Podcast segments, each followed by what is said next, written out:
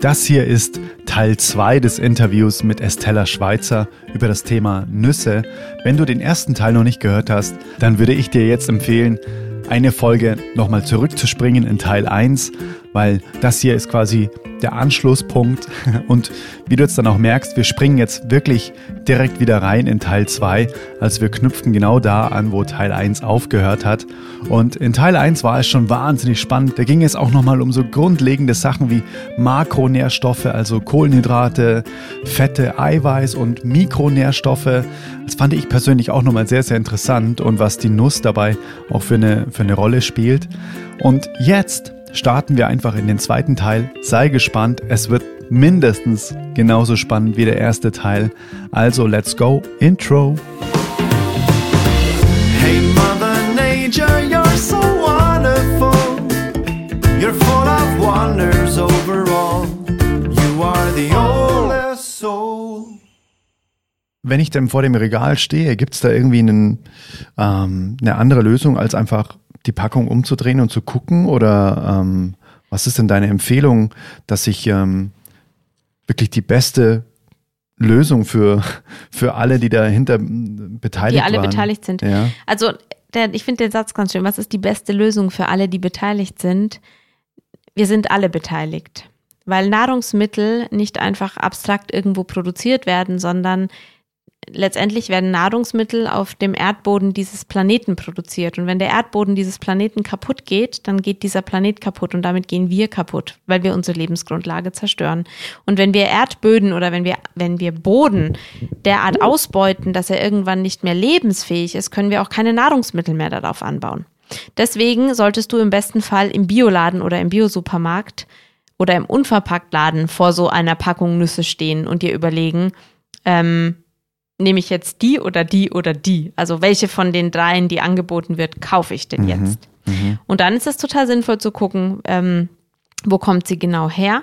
Von welcher Firma wurde sie auf den Markt gebracht? Und im besten Fall einfach auch zu wissen oder nachzuschauen, ähm, wie arbeitet denn dieses Unternehmen dahinter? Also Ne? Wenn wir, da haben wir, also wenn wir zum Beispiel jetzt, nehmen wir mal die Cashew als Beispiel raus, da ist es nämlich auch so wahnsinnig eindrücklich. Wenn wir Cashews im Discounter kaufen oder in einfach qualitativ nicht hochwertig, dann ist das einfach. Was bedeutet das? Genau, qualitativ dann, nicht hochwertig. Qualitativ nicht hochwertig heißt einfach, dass es irgendeine ähm, Eigenmarke eines Discounters ist oder halt irgendwie eine Marke, die einfach Cashews vertreibt. Das bedeutet, wenn man die Kette zurückverfolgt, dass die Cashew ähm, sehr lange gehandelt, sehr lange gereist ist. Sie ist in irgendeinem asiatischen Land oder in Indien in einer großen Fabrik geknackt worden, möglicherweise sogar in dem wahnsinnig Ausbeute an Arbeiterinnen betrieben wurde oder Kinder gearbeitet haben. Und sie ist nicht in dem Land gewachsen, in dem sie geknackt wurde, sondern sie ist in einem anderen Land gewachsen, in, meistens auf dem afrikanischen Kontinent, in dem sie angebaut wurde in dem derjenige, der sie anbaut, auch nicht adäquat daran verdient, weil er die Nuss quasi im ungeschälten Zustand tonnenweise einfach abgeben muss. Und indem er nicht adäquat an der Nuss verdient, kann er auch nicht dafür sorgen, dass er adäquate, bodengesunde Landwirtschaft betreibt, sondern er muss irgendwie gucken, dass er möglichst viele Tonnen Nüsse an diesen Konzern abgeben kann, damit er überhaupt irgendwie so viel verdient, dass er seine Familie irgendwie über Wasser halten kann. Also und das Ende vom Lied. Gehe, in München gehe ich jetzt äh, in, einem, in einem Supermarkt, da, steht, da stehen Cashews, dann ist die Wahrscheinlichkeit sehr hoch, dass irgendein afrikanischer Bauer versucht hat, diese Cashew großzuziehen, hat sie in irgendeinen Container äh, reingepackt, dann wurde sie nach China gefahren. In China Meistens eher Vietnam, Indonesien und Indien, aber ja, in so eine Fabrik gepackt. Mhm, oder in Asien einfach ja. irgendwo, ne?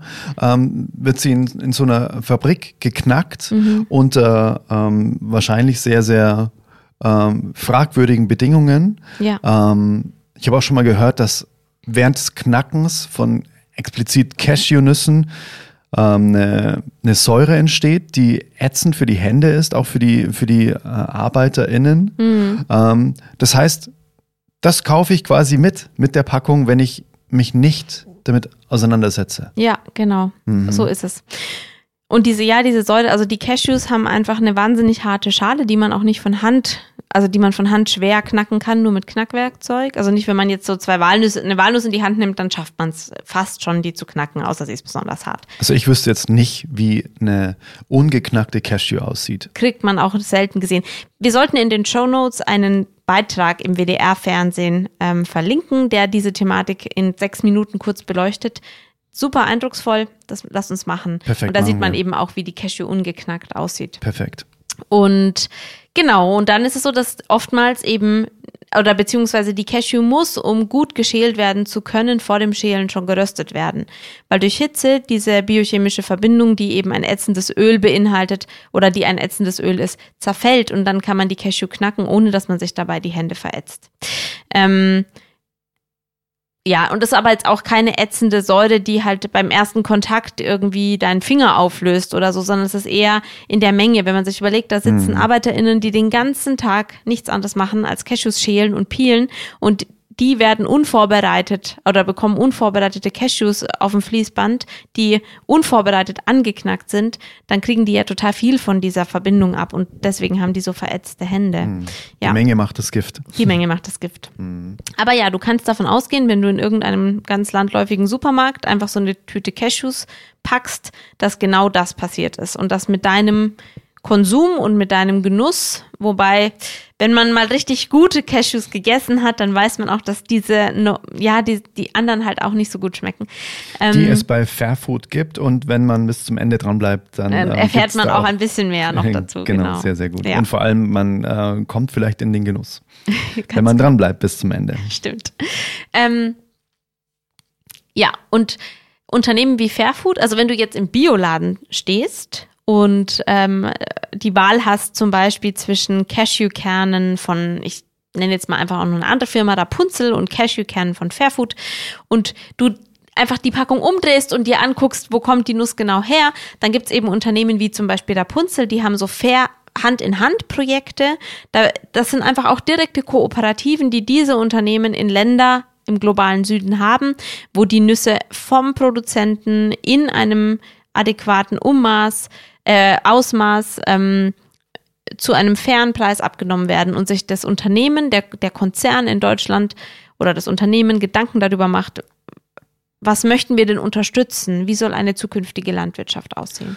Das Oder bedeutet aber auch, dass wir quasi, wir Ja. KonsumentInnen, keine Möglichkeit haben, außer zu recherchieren. Ähm, das heißt quasi, es ist nicht kennzeichnungspflichtig, dass man eben zum Beispiel jetzt mit so einer Billigmarke das und das unterstützt, aber neben äh, dieser Billigmarke steht vielleicht noch irgendwie eine Bio-Fairtrade-Geschichte, dass man weiß, ah, okay, Mhm. da passiert das nicht sozusagen. Dass es dem Konsumenten viel, viel einfacher gemacht wird, das Ganze zu, zu kennzeichnen oder zu, Ja. zu erkennen, dass man damit eben das Ticket zieht für die, für das, für Ja, die die Ursprungsidee dahinter. dazu war schon da. Die Ursprungsidee dazu ist ja zum Beispiel das Bio-Label. Die Ursprungsidee ist das Fairtrade-Label. Das sind Zertifizierungen, die sicher gehen wollen, dass eben in Ländern des globalen Südens oder jetzt was Biolandwirtschaft betrifft, einfach auch bei uns gewisse Standards eingehalten werden, die am Ende zu unser aller Wohl sind. Also das sind keine Zertifizierungen, die geschafft wurden, um dem Endverbraucher das Gefühl zu geben, du hast jetzt ein Premium-Luxusprodukt ergattert und du bist, ähm, du bist was ganz Besonderes, weil du es dir leisten kannst, sondern eigentlich dienen die, diese Zertifizierungen dazu zu sagen, wenn wir darauf alle darauf achten, solche Lebensmittel zu verzehren, erhalten wir für nachfolgende Generationen eine Lebensgrundlage. Und jemand hat sich darüber Gedanken gemacht, ähm, wie müsste Landwirtschaft denn sein, damit sie nachhaltig ist, damit sie langfristig funktioniert, damit wir eben keine kaputten Böden haben am Ende. Ne? Ähm, das sind diese Bio-Zertifizierungen und, und Fairtrade-Zertifizierungen, die sind eigentlich nicht verbraucherorientiert, sondern vor allem produzentenorientiert und gesellschaftsorientiert, also gemeinschaftsorientiert. Und leider wird eben aber an diesen Punkten auch in gewisser Weise ähm, ja, die werden, es ist immer eine gute Idee, hat immer eine Schattenseite. Und bei Fairtrade ist es zum Beispiel so, dass man das Logo nicht verwenden darf, wenn man nicht wirklich zertifiziert ist. Man darf aber zum Beispiel in Schriftform Fairtrade irgendwo draufschreiben. Genauso wie bei Bio. Du darfst das Bio-Logo nur verwenden, aber du darfst, ich glaube, Biogurt war mal so eine Linie von Ermann Joghurt. Da dachte man auch mal, ah, Biogurt ist biologischer Joghurt. Nein, der hat den nur so genannt. Also Bio ist nicht geschützt. Fairtrade ist nicht geschützt. Wow. Aha. Und Und Fairtrade, Fairtrade kümmert oder Fairtrade sichert auch erstmal nur den fairen Aspekt in der Vergleichsgruppe. Das heißt, ein, ein ähm, Fairtrade-Produkt wird nach Kriterien einer, einer Gruppe von Ländern, also ne, einer, ist ja egal, nach Kriterien einer, einer Gruppe von Menschen, die sich mit dem Hintergrund auseinandersetzen, so bezahlt, dass der Produzent des Produktes angemessen verdient im Vergleich zu dem konventionellen Preis. Das heißt aber nicht, mhm. dass Fairtrade am Ende ein Fairtrade-Produkt das Geld beim Produzenten lässt, was er wirklich zum Leben bräuchte oder was er wirklich bräuchte, um seinen Betrieb auch funktionaler zu gestalten, eine Infrastruktur aufzubauen, die langfristig Autonomie ermöglichen würde und sich unabhängig zu machen von gewissen Handelsstrukturen und in die Selbstvermarktung zu gehen und so weiter. Das sichert Fairtrade zum Beispiel nicht ab. Das heißt, Fairtrade ist mit Sicherheit die bessere Wahl als, ähm, als ein Billigprokt, aber man muss sich eben doch mit den Unternehmen auseinandersetzen, die mhm. diese Logos verwenden, um zu wissen, mhm. nutzen sie jetzt das Logo einfach nur, um sich selbst zu profilieren oder mhm. machen sie denn wirklich Fairtrade-Arbeit. Mhm. Fairfood hat zum Beispiel neben dem Fairtrade-Logo oder der, ja, der Fairtrade-Zertifizierung und auch dem Aspekt, wir, wir kaufen nur Fairtrade-Waren zu, ähm, sich für ein, ein zweites, eine zweite Zertifizierung, die Fair for Life Zertifizierung geöffnet. Das ist ein anderes Unternehmen, wie eben auch Fairtrade, die, ähm, äh, also Fairtrade als Logo darf nur für Produkte gelabelt werden, die auch aus bestimmten Ländern im globalen Süden kommen, nämlich solche, die als Entwicklungsländer geführt werden. Mhm. Und das ist eine Kommission, die festlegt, welche Länder Entwicklungsländer sind. Mhm. Ähm, und dieses Fair for, Fair, Fair for Life Logo zum Beispiel oder diese Fair for Life Zertifizierung ermöglicht auch Ländern, die in anderen ähm,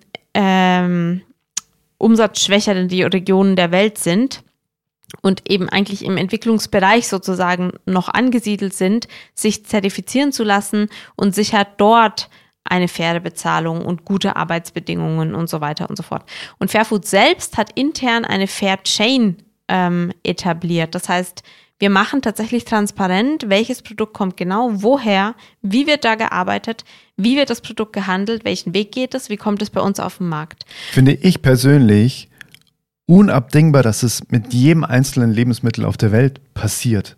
Weil genau diese Transparenz, glaube ich, braucht. Ja. Genau. Braucht der Konsument. Der Konsument und vor allem die Gesellschaft. Und das ist zum Beispiel ja. auch eine große Motivation für das Lieferkettengesetz, das letztes Jahr verabschiedet wurde. Weil man einfach Unternehmen im globalen Norden, die eben wirtschaftlich viel besser dastehen als, als ähm, Produzentinnen im globalen Süden, dafür verpflichten möchte, dass sie verantwortlich sind, egal um was es geht, ob es um Kleidung geht, ob es um Technik geht, ob es um Lebensmittel geht, dafür einzustehen, wie ist das Element, was wir hier weiterverarbeiten, zu uns gekommen und was steht am Anfang dieser Kette? Voll, total, weil äh, sonst ist alles immer so zwischen oder hinter, hinter verschlossenen Türen, so hinter einem Vorhang, wo man gar nicht, wo die Produzenten davor stehen und sagen, nee, nee, nee, nee, passt schon, alles, da ist alles gut dahinter. Ja. Aber wenn das wirklich, okay, pass auf, erst passiert das, dann das, dann das und wir wissen oder wir machen uns jetzt bewusst und wir kommunizieren ja. es auch, es passieren dahinter Sachen, die sind echt nicht cool. Ja. Aber es ist gerade im Moment so.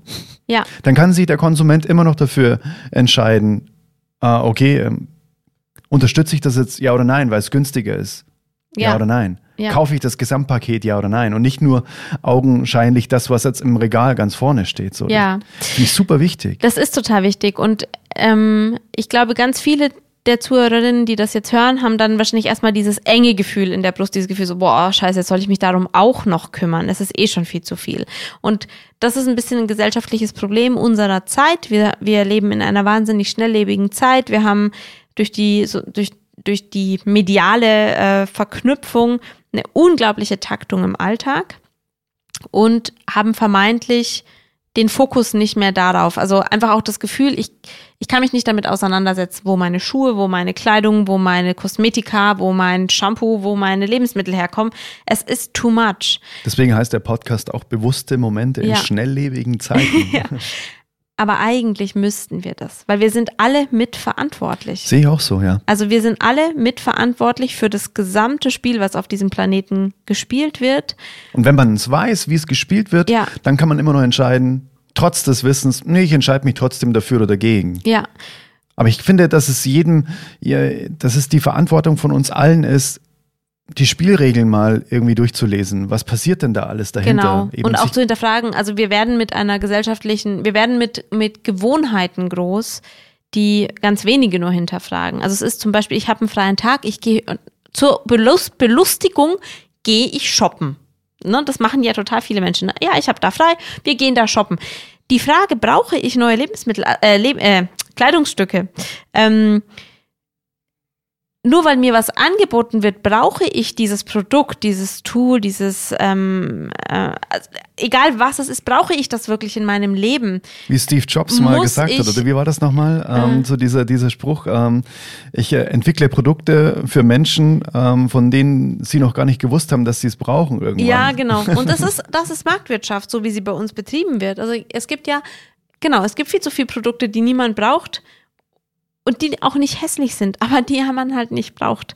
Ähm, und es wird ein Konsum, eine Konsumgier geschaffen anhand der Werbung und eben diesem vermeintlichen, das brauche ich auch noch und das brauche ich auch noch und dieses Tool ist vielleicht auch noch interessant und ähm, ja, und damit machen wir, das, das führt dazu seit, seit 20, 30, 40 Jahren, dass genau das passiert ist, was wir haben. Eine, eine wahnsinnige Konsum- also erstens mal eine Angebotsflut, ein Konsumdrang und damit einhergehend diese wahnsinnig schlechte Ökobilanz und so weiter und so fort. Und auch das Gefühl, aber ich kann doch jetzt nicht für das und das und das und das und das, was ich vermeintlich alles brauche, die, die Ketten verfolgen.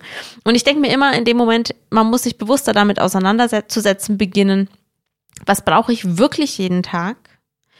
Und für die Dinge, die ich wirklich jeden Tag brauche, sollte ich Verantwortung übernehmen und mir die Hintergründe angucken als Konsumentin und ähm, auch eben abwägen, wofür gebe ich mein Geld aus oder beziehungsweise was möchte ich in meinem Leben, was möchte ich unterstützen, wofür stehe ich ein.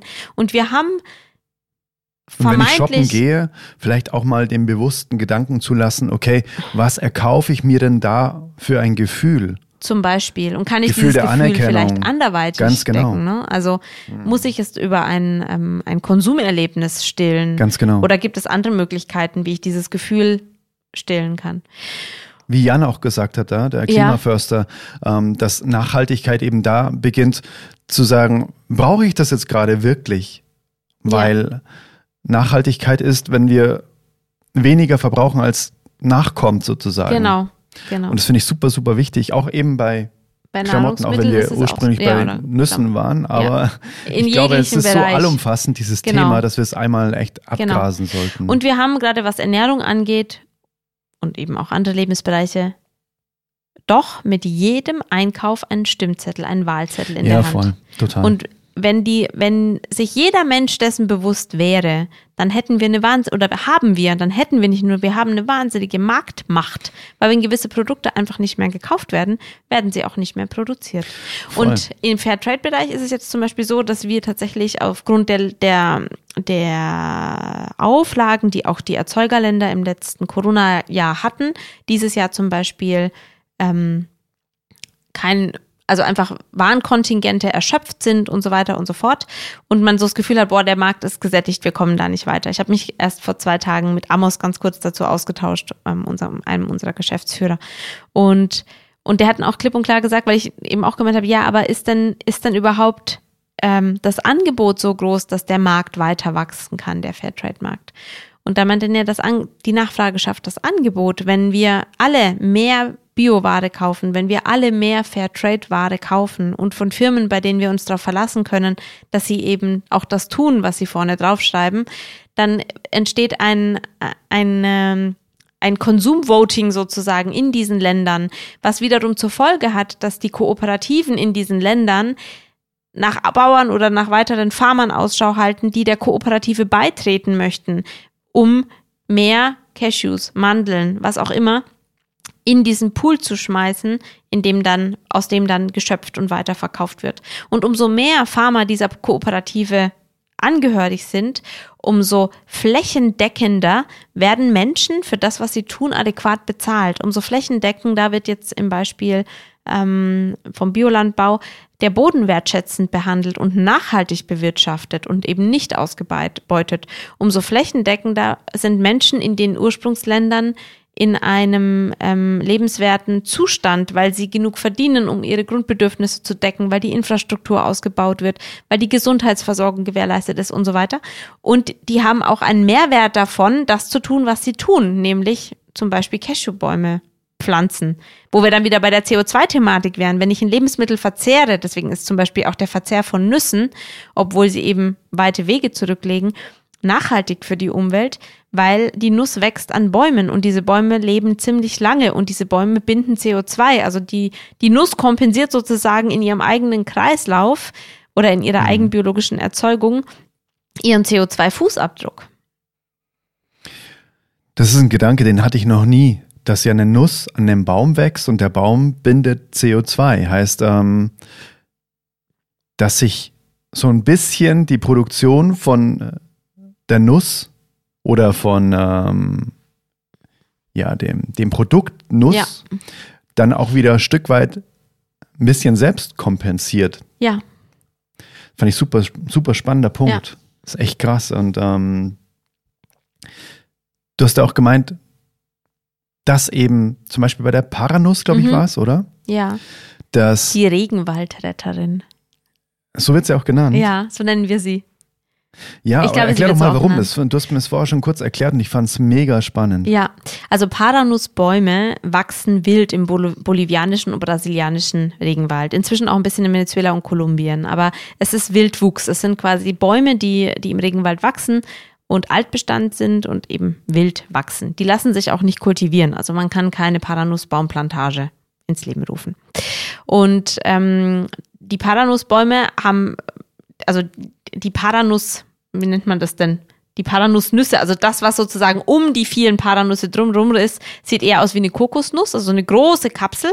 Und in dieser Kapsel sind dann ineinander geschachtelt die kleineren Paranüsse, so wie wir sie kennen, wenn mhm. wir früher, als wir klein waren, in der Weihnachtszeit diese ungeknackten Nussbeutel kaufen konnten oder mhm. so, so ähm, Körbe eben mit Nüssen, wo die alle mhm. noch ungeknackt waren und konnte man selber knacken.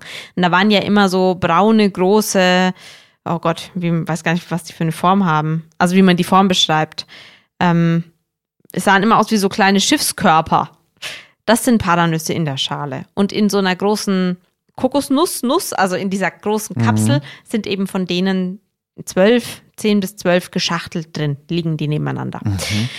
Genau. Und die Paranuss-Ernterinnen, die holen diese Kapseln quasi sammeln die entweder auf, wenn die schon runtergefallen sind, oder eben holen die auch von den Bäumen oder schütteln die Bäume, bis sie runterfallen, je nachdem, wo die Ernteperiode gerade ist und wie freiwillig die, wenn die schon runterfallen von den Bäumen, sammeln die auf. Und im, in den Regenwaldgebieten ist aber die Paranuss genau zur Regenzeit reif. Das heißt, die Paranüsse müssen nach der Ernte eingesammelt werden und ziemlich schnell zu den Sammelstellen gebracht werden, in denen sie dann komplett geknackt werden und auch getrocknet, damit die nicht anfangen zu schimmeln und zu faulen, sonst hat man eben Schimmelstoffe in den Paranüssen. Das heißt, ein bisschen komplex und auch sehr zeitintensiv, anstrengend und arbeitsintensiv in dieser Erntezeit. Und jetzt ist aber so, wenn die, wenn die Paranussernterinnen, die diese Regenwaldgebiete ja auch bewohnen, einen Anreiz haben, den Regenwald zu erhalten, weil sie eben ihre Lebensgrundlage durch ein, ein Regenwaldgut, nämlich die Paranuss, decken können mhm. und fair und gut dafür bezahlt werden, kommen die nicht auf die Idee, die Regenwaldflächen an Konzerne zu verkaufen, die sie zum Beispiel abholzen, um dann da für wenige Ernteperioden Soja anzubauen, weil mhm. dann erschöpft sich nämlich dieser, dieser Humusreichtum der Böden auch mhm. ziemlich schnell, sondern es bleibt ein Anreiz bestehen, die Regenwaldfläche zu erhalten, weil der Regenwald ja ähm, Bäume beinhaltet, die ein sehr wertvolles Gut produzieren, jedes Jahr ums Neue.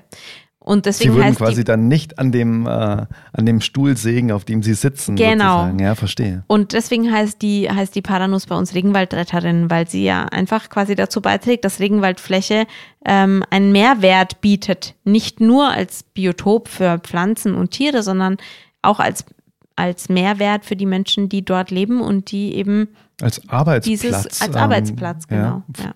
ja. das ist richtig, richtig spannend. Das, also ich wusste es nicht. Ich glaube, es wissen auch Menschen wenige. wissen das nicht, ja. Ja, mhm. wow. Das ist ja mega, mega spannend.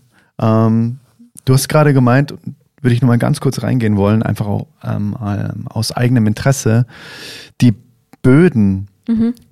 Ausbeuten. Du hast was von Humuskulturen gesprochen. Ja. Was bedeutet denn genau die Böden ausbeuten? Also wir haben ähm, wenn man sich die landwirtschaftliche Geschichte in der Vergangenheit anguckt, wurde ganz, ganz früher im Mittelalter und als sich die Menschen zum ersten Mal so begonnen haben niederzulassen, haben wir in der Schule auch gelernt, wurde drei Felderwirtschaft betrieben. Das hat, man hat ein Jahr eine bestimmte, ein, ein bestimmtes, eine bestimmte Feldfrucht angebaut. Im nächsten Jahr eine komplementäre und im dritten Jahr lagen die Felder meistens brach und wurden einfach nur mit Wiese bepflanzt oder man hat irgend so ein Kraut ausgebracht und das wurde dann eingepflügt und hat eben wieder Nährstoff an den Boden zurückgebracht. Mhm. Und dann mhm. ging es wieder von vorne los. Mhm. Und es ist eben bei den Pflanzen so, dass es welche gibt, die Stickstoff binden und welche die Stickstoff aus, also Stickstoff aus dem Boden rausziehen und welche die Stickstoff in den Boden hineingeben. Ähm, das ist diese Wechselwirtschaft, die da bestrebt wird. Weil mhm. wenn man einfach immer nur die gleiche Pflanze anpflanzt, dann zieht die ja immer nur die gleichen Nährstoffe aus dem Boden raus. Ah, und diese Nährstoffe kommen. Das laugt die Böden ich, aus. Genau, ich stelle es jetzt mal mhm. einfacher dar, damit man, wir jetzt nicht so tief in die Biologie ich verstehe, reinkommen. Ich verstehe schon, ja. Nee, damit es einfach insgesamt nicht schon wieder so ein, äh, ein ausschweifendes ähm, Thema wird. Und ich bin jetzt zum Beispiel auch nicht ausgebildete Landwirtin oder so. Aber das ist das, was ich darüber weiß. Und im Biolandbau hat man dieses Wissen oder beherzigt man dieses Wissen einfach. Das heißt, die, die Biolandbauflächen haben bestimmte Auflagen, was ausgebracht werden darf, was beachtet werden muss, dass es eben Fruchtfolgen gibt und mit welchen Düngemitteln auch der Acker bestellt werden darf und was man machen darf. Haben wir bei der konventionellen Landwirtschaft nicht. Und wir können heißt, natürlich. Man braucht viel mehr Zeit und Geduld. Man braucht mehr Zeit und Geduld. Man kann aber auch auf der anderen Seite sagen, dass, oder zumindest habe ich das mal so gehört, dass man ähm, auch der Natur einfach Zeit gibt. Ja. Also das ist nicht unbedingt so, dass man unbedingt immer viel, viel mehr machen muss, ja. sondern dass man manches auch einfach mal lässt. Ähm, und das kostet natürlich in der heutigen Zeit einfach Geld, wenn man einfach plötzlich mal irgendwas wachsen lässt, was man dann nicht ernten und verkaufen kann, oder? Zum Beispiel, mhm. genau. Ja. Oder einfach auch ein Wissen, Hintergrundwissen, welches Unkraut kann ich denn stehen lassen, weil es sozusagen auch einen Mehrwert für die Pflanze bietet, die ich gerade pflanze. Also weil es die Böden reicher macht. Vielleicht. Genau, ja, wie verstehe. kann ich Mischkulturen betreiben und so weiter und so fort. Und was schadet wirklich und was muss ausgerottet werden und was darf einfach sein und so. Ja, und mhm. genau, und dann kommt halt dazu, dass wir durch die Monsanto und die großen Player, die hier Monokulturen, Saatgut und äh, dann die adäquaten Spritzmittel und so weiter ausbringen, da wird halt beides gemacht. Man, man sät ähm, Pflanzen Hochleistungspflanzen, die einfach wahnsinnig ertragreich sind, aber damit natürlich auch mehr aus dem Boden raussaugen als ähm, vielleicht das weniger hochleistungsträchtige Parallel oder ja. Mhm. Und gleichzeitig wird äh, mit Spritz- und Düngemitteln dazu beigetragen, dass ähm, diese Pflanzen noch besonders schnell wachsen.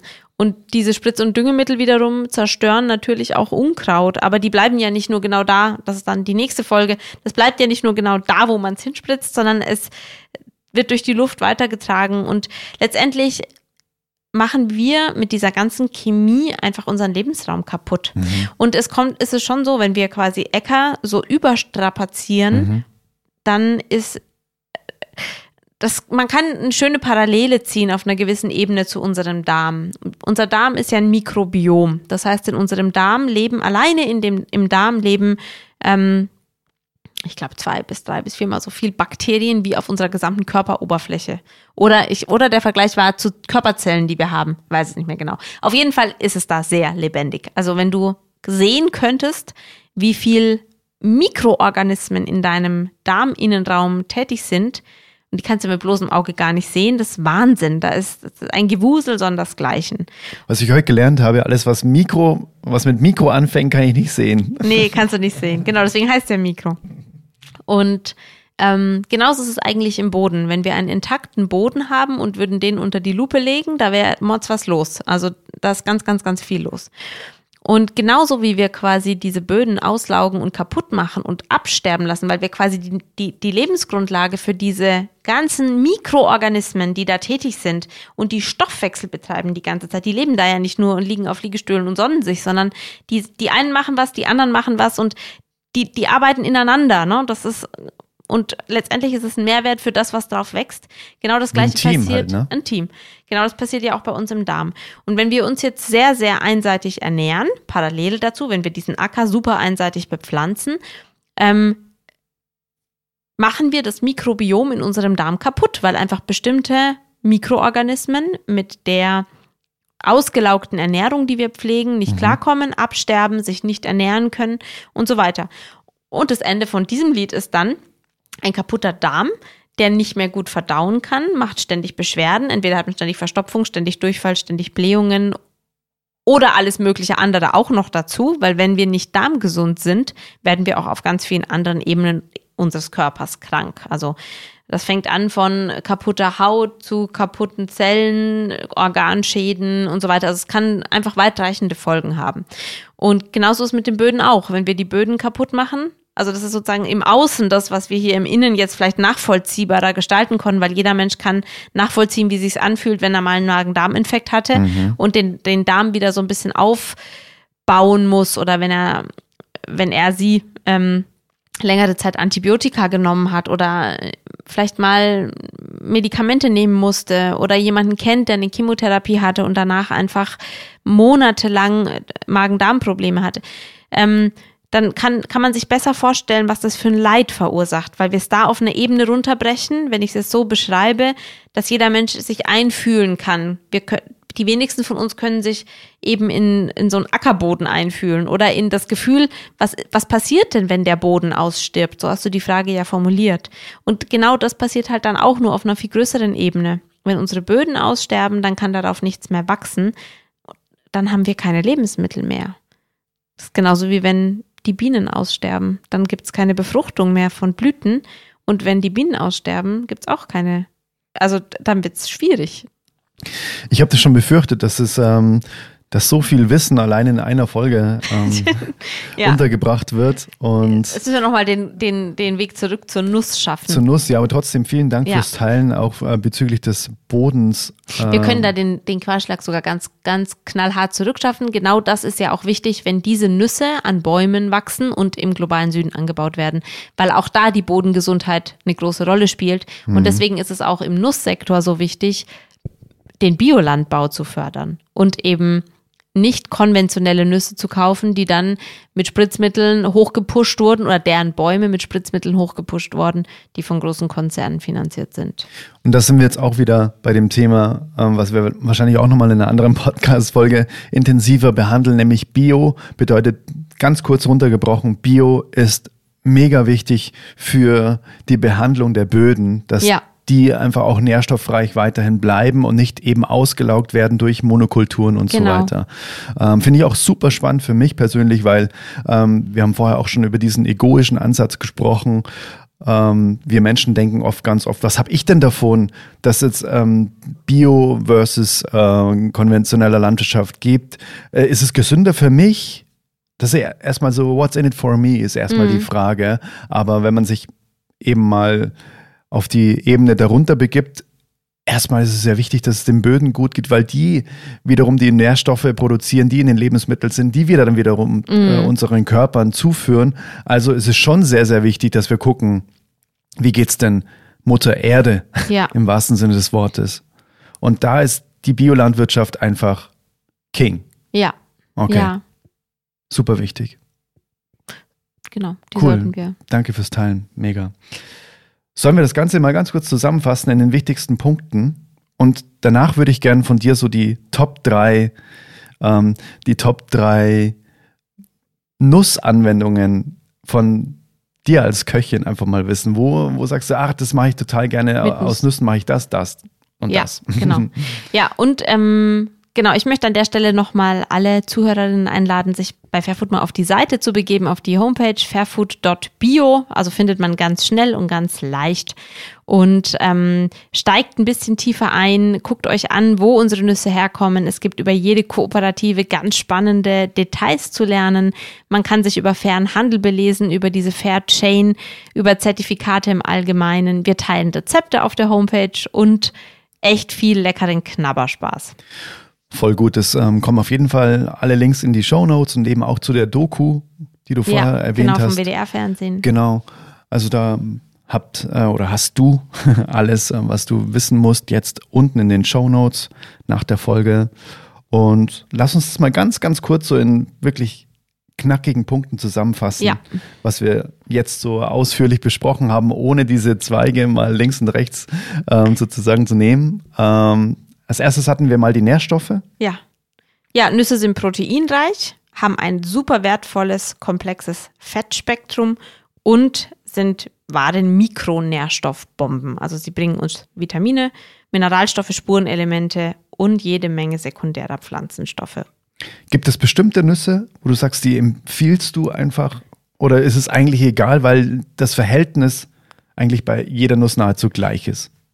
Mm, Das ist schon wieder so eine komplexe Frage. Oh. Also ich würde definitiv sagen, es ist super, super gut, wenn man gerne Walnüsse isst. Dann sind Walnüsse zum Beispiel tatsächlich eine der Top-Nüsse, weil sie diese tollen Omega-3-Fette beinhalten. Aber ansonsten, ich bin immer für Ausgewogenheit. Das heißt, bunt mischen. Nicht nur Cashews, nicht nur Mandeln, nicht nur Paranüsse. Einfach immer eine gute Mischung. Voll gut. Es ist auch für mich total erleichternd, weil ich es eben auch mal mitbekommen habe, dass diese Cashew-Nuss eben auch zu viel Leid führt und es heute auch mal zu erfahren, dass es nicht nur so sein muss, sondern dass man durchaus auch wirklich wieder Cashews essen kann, wenn man darauf achtet, für was man das Ticket zieht. Das Genau. ist echt voll cool, weil ich habe sie von meinem Speiseplan echt schon seit, ich glaube, fast schon einem Dreivierteljahr einfach runter. Ja, ja, und ähm, Ohne den Schritt dann für mich auch weiterzugehen, ja, vielleicht gibt es eine andere Lösung, sondern einfach, oh, ich habe das gehört, Ja. äh, lass ich weg. Ja, und dann lade ich dich auch ein. Guck bei Pfeffernuhr auf die Seite über unsere Ursprungskooperative in Nigeria. Es ist so schön, weil da tatsächlich wieder eine Fabrik, die tot war, also die quasi einfach stillgelegt wurde, zum Leben zurückgeholt ähm, oder ins Leben zurückgeholt wurde und inzwischen 30 Nigerianerinnen oder 35 inzwischen ihre Familien davon ernähren können, dass sie dort eben Cashews knacken, also ernten, knacken, sogar im Steinofen rösten, die dann direkt von dort zu uns geliefert werden oder zu uns importiert werden und verkauft. Und wir schaffen damit die Lebensgrundlage für quasi ein, ein kleines Dorf in Nigeria. Das ist Und genauso schön. ist es bei den Kooperativen in Burkina Faso. Da leben ganze, also das fing an mit knapp 40 ähm, Produzentenfamilien, die, dort eben von leben konnten und inzwischen sind es 100 mehr, es sind über 140. Und die leben davon und damit wird, wird einfach auch ein ganzer, ähm, äh, werden ganze Lebensgemeinschaften in diesen Ländern im globalen Süden wieder belebt, am Leben erhalten, bieten den Menschen, die dort leben, einen Mehrwert. Die müssen nicht abwandern, die können in ihren Ländern von etwas leben. Und ähm, ja, und das sind Länder, in denen die Menschen tatsächlich für die, für die Eigenbedarf, also oftmals wird dieser Rückschluss ja gezogen, naja, wenn man die Produkte nicht abnehmen würde, dann würden die auf der gleichen Fläche halt was für den Eigenbedarf anbauen und sich ernähren. Das machen die in diesen Ländern sowieso. Die haben ihre kleinen Parzellen und ihren, ihren, ihre kleinen Gärten und bauen eben auch an. Aber sie müssen ja auch von irgendwas leben und das sind nun mal keine Industrieländer, die Industriegüter auf den Markt bringen, sondern es sind Länder, die halt Ackerfrüchte auf den Markt bringen. Super spannend. Was man da eben auch für ein Ticket ziehen kann, Ja. was dann dahinter für eine großartige Veranstaltung stattfindet, das finde ich super, super gut. Also auf jeden Fall auf fairfood.bio. Bio, genau. Mega. Wird auf jeden Fall verlinkt. Das ist auch schon mal ein großer Punkt nochmal gewesen. Der zweite Punkt, die Produktion, die du gerade angesprochen Ja. hast, eben Herkunft, ähm, dann der Handel. Und sagst du, alles, was nicht Fairtrade gekennzeichnet ist, geht gar nicht? Oder ähm, Das ist, hängt total von Lebensgruppe, Lebensmittelgruppe zu Lebensmittelgruppe ab. Ähm, gerade bei Nüsse meine ich jetzt? Bei Nüssen ähm, hängt auch von Nuss zu Nuss ab. Ah, Im ja. Bereich Cashew reicht Bio eben nicht aus, weil Bio einfach auch bedeuten kann, dass, der, dass man eben, dass die Unternehmen, die die Nüsse abnehmen, auf die Bodengesundheit Wert legen, aber nicht auf die sozialen Bedingungen. Mhm. Das heißt, ähm, die ökonomischen und die sozialen Hintergründe sind nicht gesichert. Also das Einkommen der, der Produzentinnen, Mhm. ähm, Diskriminierung und, und alle anderen Arbeitsbedingungen damit zusammenhängen, wie eine Nuss eben aus der Schale auf den Teller kommt. Mhm. Ähm, aber nicht auf alle Lebensmittelgruppen würde ich jetzt sagen, ist Fairtrade absolut notwendig. Und nicht bei jeder Nuss spielt das eine gleiche Rolle. Also äh, es gibt zum Beispiel auf dem Weltmarkt durchaus Fairtrade-Mandeln aus Usbekistan, aus Pakistan, aus ähm, Palästina und so. Aber es gibt auch Mandeln aus Sizilien, die mitunter ähm, also die biologische Landwirtschaft, aus biologischer Landwirtschaft entstammen und ganz gut angebaut werden und so weiter. Eben, man muss sehr genau hingucken und auch, auch divers. Also wenn ich, wenn ich jetzt bei Walnüssen zum Beispiel, wenn ich die, die Wahl habe zwischen Walnüssen auf dem Wochenmarkt aus der Region oder eben aus Südfrankreich von einer Plantage, die bio angebaut ist und ich kaufe dann aber die Fairtrade Walnuss aus China vielleicht. Ich weiß es jetzt nicht, ob es wo Fairtrade Walnüsse genau herkommen können äh, überall. Dann tue ich vielleicht in beiden Fällen etwas Gutes und das eine ist nicht unbedingt besser als das andere. Ähm, aber ich kann mir einfach zum Beispiel in dem Zusammenhang wiederum Gedanken machen, wie weit muss die denn reisen? Mhm. Also deswegen, ich würde das da nicht so pauschal sagen. Aber es gibt Nüsse, wo es, wo es wirklich wichtig ist. Und das ist zum Beispiel bei Cashews der Fall. Es ist bei Macadamia der Fall. Es ist bei Paranüssen der Fall. Mhm. Ähm, genau. Ist Fairfood auch in Supermärkten oder im, ja. im Handel? Fairfood hat angefangen mit der Belieferung von Unverpacktläden deutschlandweit. Da sind wir auch einer der stärksten Lieferanten, weil wir uns für, neben diesem ganzen Fairtrade-Aspekt für verpackungsfreies Einkaufen stark machen und wirklich darauf achten möchten, dass eigentlich ab dem Unpacking der Ware, die eben mit dem Container kommt und deswegen auch eingeschweißt ist, bei uns kein so wenig Müll wie möglich entsteht.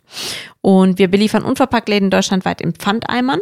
Wir beliefern aber auch den Endkunden, der nicht in Unverpacktladen gehen kann oder möchte, mit Nüssen im Pfandglas und sind da in allen Alnaturas in Deutschland gelistet und in, inzwischen in vielen kleinen Bioläden auch.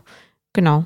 Und ansonsten kann man als B2C-Konsument auch bei uns einfach in einen Online-Shop gehen und die Nüsse nach Hause holen, quasi. Voll gut. Also einfach und, mal im Bioladen mal nachfragen. Genau oder einfach auf die Seite gehen, Online-Shop. Und gerade finde ich, das finde ich auch total wichtig, wenn, wenn ähm, ihr im Online-Shop einkaufen wollt, dann müsst ihr nicht zwangsweise lauter kleine Pfandgläser kaufen. Man kann als B2C-Kunde auch einen Eimer kaufen. Also man kann zum Beispiel hergehen und kann fünf Kilo Nüsse auf einmal kaufen. Wenn man weiß, ich koche regelmäßig mit Nüssen, ich verbrauche die innerhalb von wenigen Monaten, die Produkte sind alle ab Kauf ein Jahr haltbar. Also das ist einfach der Durchlauf, den wir haben und die Haltbarkeit ist relativ lang bei Nüssen. Und ähm, damit spart man erstens mal Geld, zweitens mal Verpackungsmüll und drittens mal kann man die Pfandeimer einfach sammeln und wieder zurückgeben. Dann werden sie von uns wieder befüllt. Voll spannend. Also B2C heißt Business, Business to, to Customer. customer. Ja, genau. Also quasi ähm, eben der Endverbraucherweg und ja. nicht der Weg von Handel von zu Handel. Handel zu Handel, genau. Okay, sehr, sehr cool. Ähm, dann den Umweltgedanken. Als drittes haben wir noch angesprochen, dass Nüsse an Bäumen wachsen, wachsen und dadurch auch durch das Wachstum der Bäume nicht nur die, die Frucht produziert wird in Form von einer Nuss, sondern eben auch CO2 gebunden wird. Genau. Und dass eben auch Regenwälder erhalten werden, weil zum Beispiel die Paranuss ja, genau. Ähm, wild wächst. Einfach wild wächst, nicht auf Plantagen und dadurch quasi ein wahnsinniger Anspruch oder ähm, eine Motivation stattfindet von den er ErntehelferInnen, die das Ganze dann bei Stationen abgeben, den Regenwald zu erhalten und ja. nicht zu verkaufen, um irgendwie wieder Kohle zu machen, wo dann mal schnell was angebaut wird, was die Böden dann wieder auslaugt. Also äh, unfassbar, wenn man sich einmal kurz ähm, das Thema Nuss vorknüpft, was da alles wie so ein Dominostein umgeworfen ja. wird und der hört gar nicht mehr, das hört gar nicht mehr auf, umzufallen. Nee, wir merken es ja schon, die Kette geht immer weiter. Ja, es ist echt unfassbar. Ja, dann habe ich dich ja noch vorher gefragt, so nach den äh, Top 3 deiner Lieblingsverwendungen äh, von, von Nüssen in, in Gerichten. Vielleicht magst du da mal ganz kurz was als Inspiration mitgeben. Aus meiner Daily, also meiner, meiner täglichen Küche sozusagen, mhm. tägliche Anwendung. Ähm, also Top-Punkt Nummer drei, äh, Nummer eins für mich ist tatsächlich das pure Knabbern. Mache ich gerne vormittags. Mhm. Einfach mir ein paar Mandeln, Cashews, eine Paranuss oder zwei oder drei schnappen, ein, zwei Datteln dazu und dann Nüsse so als wirklich als Snack einfach genießen. Menschen, die ähm, super gerne groß frühstücken können, das natürlich auch einfach in ihrem Frühstücksmüsli oder ins Porridge oder so integrieren. Meine zweite Top-Up-Anwendung, die auch jeden Tag Platz in meiner Küche findet, ist Nussmus. Und ich mache zum Beispiel Salatsoßen mit Nussmus statt Öl.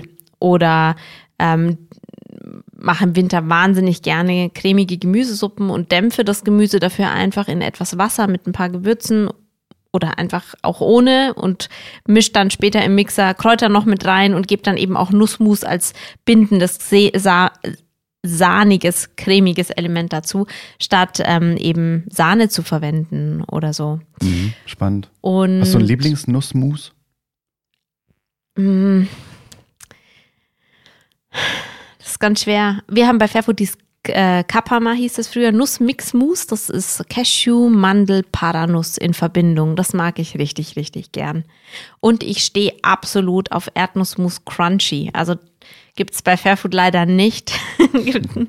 gibt es bei Rapunzel diese, dieses Erdnussmus mit den Crunchstücken drin. Mhm. Das liebe ich. Das, also Ich auch. ja, da kann ich auch ein halbes Glas fast schon am Stück auslöffeln, weil einfach, dass man immer was zu kauen hat. Mhm. Ja. Okay, gut, aber die liebe ich absolut. Und ja.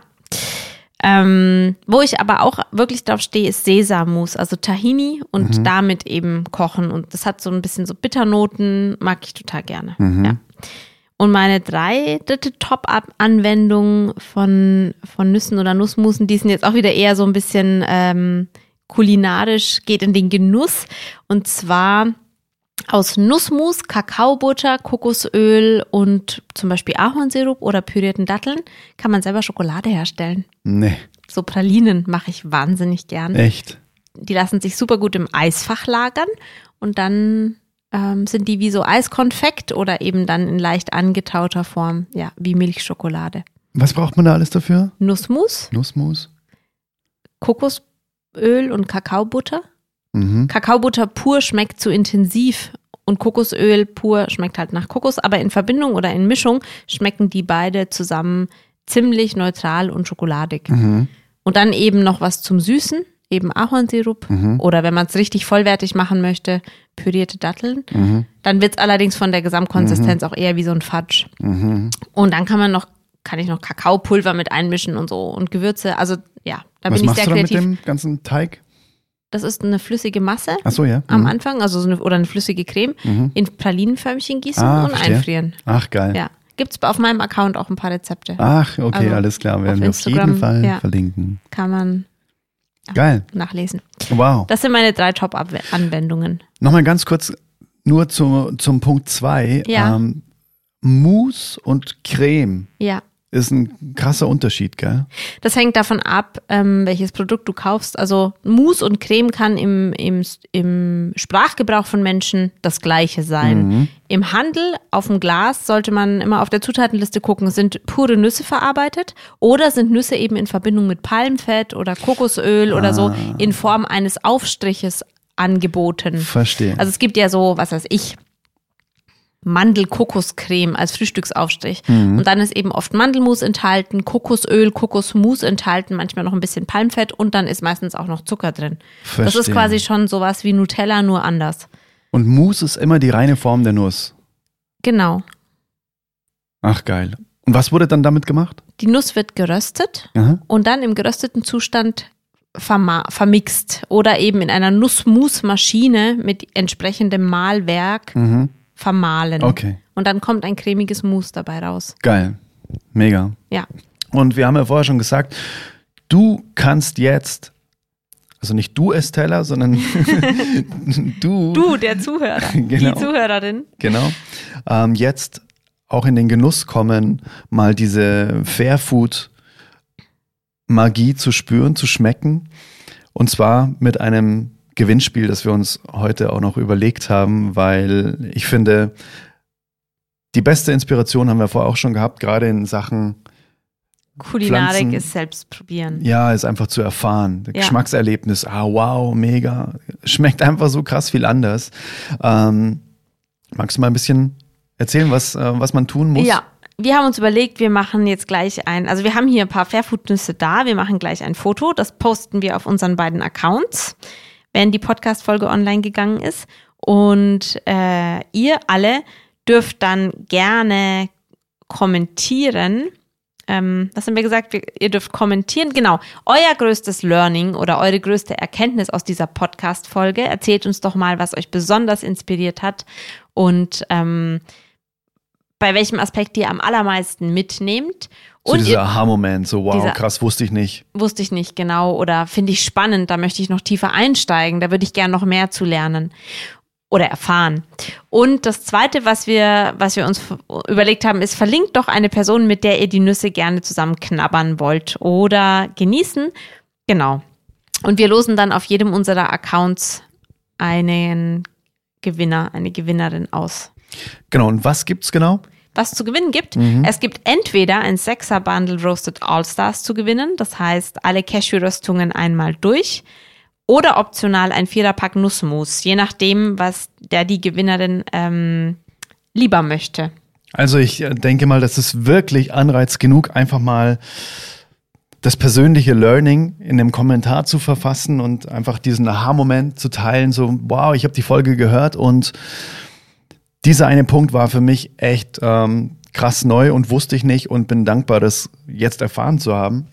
Und wir sind super gespannt, Ja. was das eben, ja, alles ähm, Was so die für Learnings so sind, genau. Ganz genau. Ja. Ja, cool. Ich würde sagen, das ähm, war auf jeden Fall sehr, sehr, sehr vollgepackt mit, für mich schon mal mit sehr vielen Aha-Momenten und sehr vielen Learnings. Heute zur Pilotfolge stelle ich dir auch nochmal die, die zwei Fragen, die ich allen Gästen hier stelle, aber nur zur Pilotfolge. Müssen wir nicht jedes Mal machen. Sonst muss ich mir jedes Mal was anderes überlegen. Genau. Und zwar die erste Frage ist, äh, wenn du eine einzige Sache hier auf unserer Erde ändern könntest, wenn du so eine Fee wärst, ähm, äh, wo quasi für dein Wertesystem die größte Auswirkung hätte, was würdest du, was würdest du zaubern? Mm, Das ist jetzt eine schwierige Frage, weil da gibt's in mir tatsächlich so zwei Bereiche. Also einmal mein Wertesystem und dann gibt's für mich aber, was ich eigentlich für die Gesellschaft als Miteinander viel wichtiger empfinde, was täte der Gesellschaft gut, was täte dem Planeten Erde gut. Ja, und ich möchte das lieber auf den Planeten Erde münzen. Das bedeutet ja, dein Wertesystem hat mit der Erde und der Auch. Gesellschaft nichts zu tun. Doch, hat schon was miteinander zu tun. Aber wenn ich die Frage jetzt subjektiv auf das Miteinander der Menschen verändern, also beantworten würde, dann wäre es mit Sicherheit eine andere Antwort.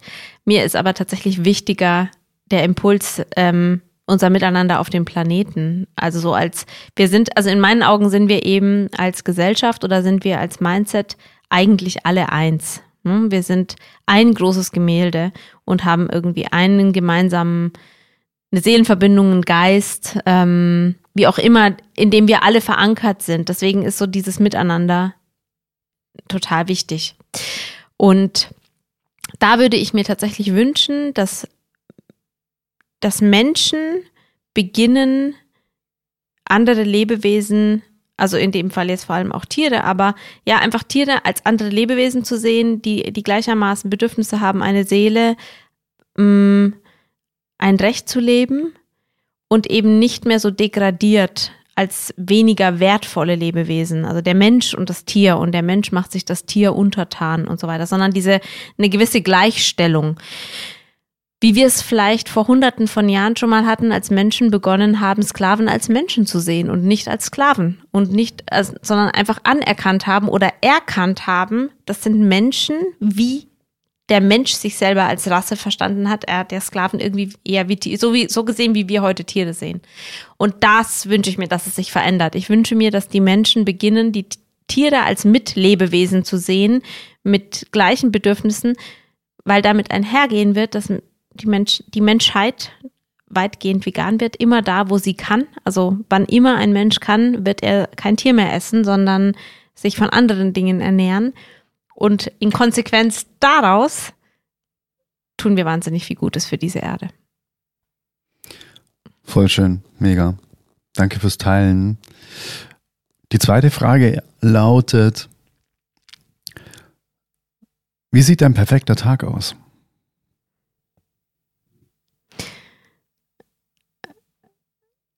habe ich auch zwei. Ich habe zwei perfekte Tage. Also der eine perfekte Tag ist so der klassische Alltagstag, ähm, in dem ich in meinem, in meinem Schaffensmodus bin, der dazu beiträgt, etwas in die Welt zu geben.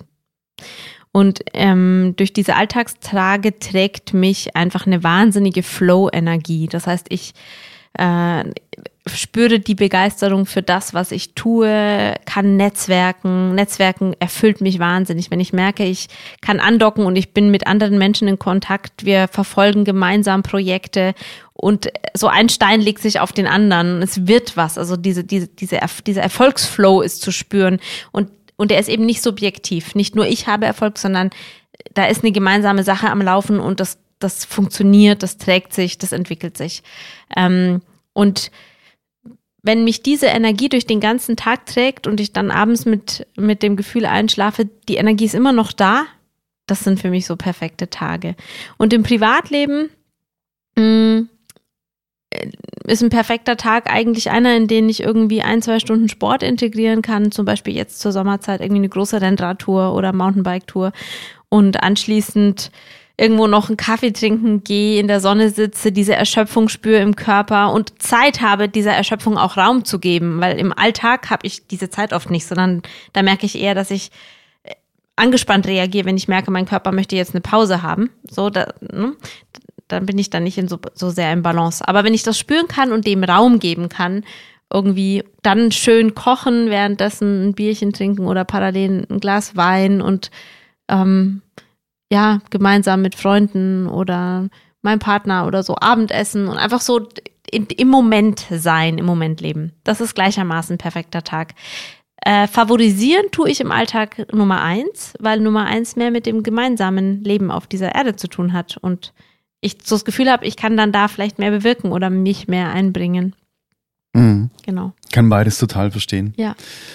Auch dafür danke fürs Teilen. Ähm, ja, großartig. Ich glaube, man hat dich heute super kennenlernen dürfen, auch schon in allen äh, oder in ziemlich vielen Bereichen des Lebens und mit vielen Facetten und auch die Tiefe, die du in dir trägst, auch dieses bewusste Hingucken ähm, in Ebenen drei, vier, fünf und nicht an der ersten Ebene aufhören. Das finde ich auch total bereichernd, für mich auch inspirierend mich mit dir zu unterhalten. Und äh, ich bin total dankbar, dass wir noch ganz viel vor uns haben und ganz viel da auch konservieren dürfen für die Ewigkeit. Und ja, ich glaube, da steht uns noch viel bevor. Wir haben, ich glaube, die Themen, Ideen werden uns nicht ausgehen und ja. Das sieht so aus, ja. Mega. Schön. Vielen Dank für Sehr die gut. schöne Premiere und wir sehen uns nächsten Monat wieder. Genau, genau so. Bis, Bis dann. dahin. Tschüss. Ciao. Wow, wow, wow. Das war das Interview mit Estella.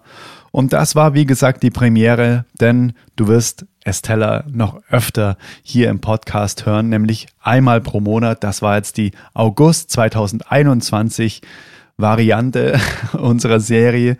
Und sei gespannt, was alles noch 2021 im September, Oktober, November und Dezember folgt. Ich kann dir nur so viel sagen.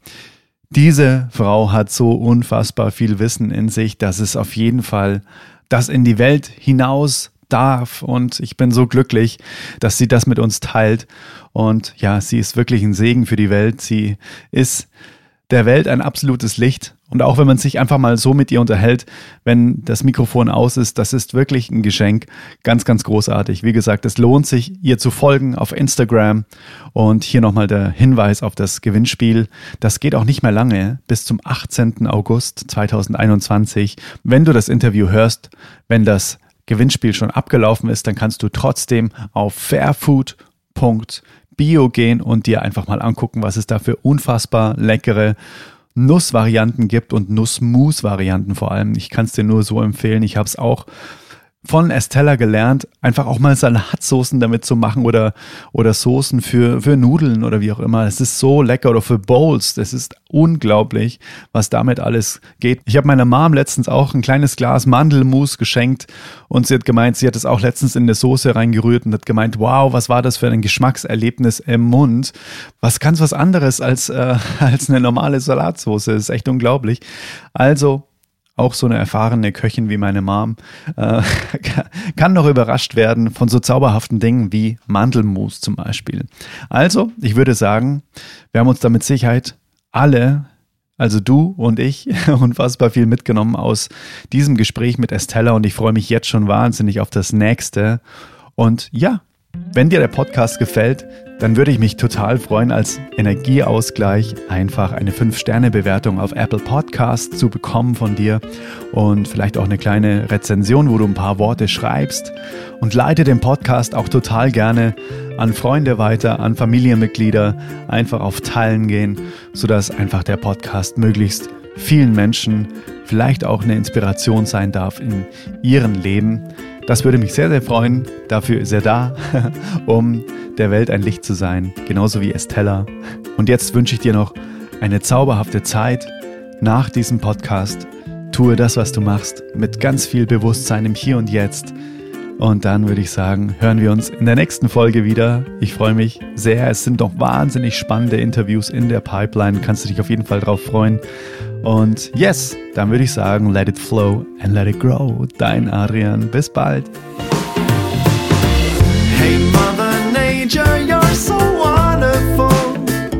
You're full of wonder.